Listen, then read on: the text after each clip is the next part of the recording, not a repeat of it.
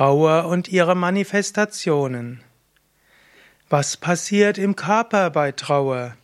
Welche Symptome gibt es? Wo sitzt die Trauer? Warum trauern wir?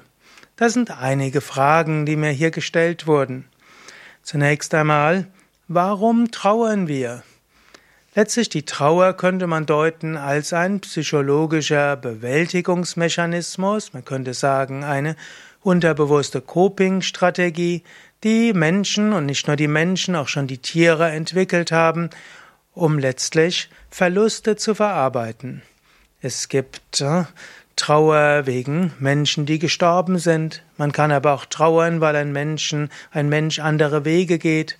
Man kann trauern um seinen Arbeitsplatz, man kann trauern um den Besitz, den man verloren hat. All das hilft, bei all dem kann man in einen Trauerprozess kommen und ein Trauerprozess ist ja oft durch verschiedene Trauerphasen gekennzeichnet. Wie chaotische Emotionen, so lebt man nochmals die Emotionen, die man mit dem Menschen, um den man trauert, erlebt hatte. Es kommt vielleicht eine Phase der Antriebslosigkeit, wo das Ganze im Unterbewusstsein weitergeht. Es gibt eine Phase der Idealisierung, wo man vielleicht die Zeit mit dem anderen oder das, was man verloren hatte, irgendwo dankbar annehmen kann und den Wiedereintritt im Leben. Und so kann man sagen, letztlich, warum trauern wir? Um Verluste gut zu verarbeiten, um offen zu werden für das Neue und um Lernlektionen zu haben, in der Persönlichkeit zu wachsen. Was passiert im Körper bei der Trauer?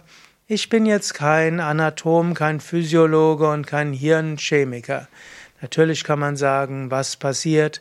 Der Körper wird irgendwo schwerer, man fühlt sich nicht mehr gut, es wird schwerer, den Arm zu heben, sicherlich werden die Glückshormone im Körper weniger sein, es werden weniger endomorphine Stoffe ausgeschüttet, die Serotoninausschüttung wird gehemmt, die, Aktivität wird reduziert, man wird davon ausgehen können, dass der Körper insgesamt einiges tut, um das Belohnungssystem herunterzufahren, um Antriebssystem herunterzufahren, dass es du eben etwas ruhiger bist. Letzt dann ist die Frage, wo sitzt die Trauer? Ja, das ist eine interessante Frage. Letztlich die Trauer sitzt vom Yoga-Standpunkt aus in der Manomaya Kosha. Die Yogis sprechen über die fünf Koshas, Anamaya Kosha, Körperhülle, Pranamaya Kosha, Energiehülle, Manomaya Kosha, Emotionshülle, Vijnanamaya Kosha, die intellektuelle Hülle, Anandamaya Kosha, die Freudehülle. Und die Trauer sitzt natürlich in der Emotionshülle. Von dort geht sie aus.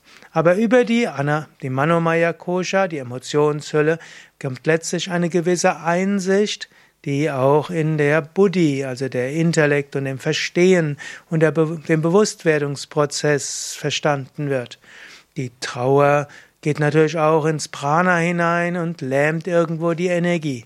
Die Trauer manifestiert sich auch im Körper. Ja, soweit einige Überlegungen zum Thema Trauer, ihre Manifestation und ihr Sinn.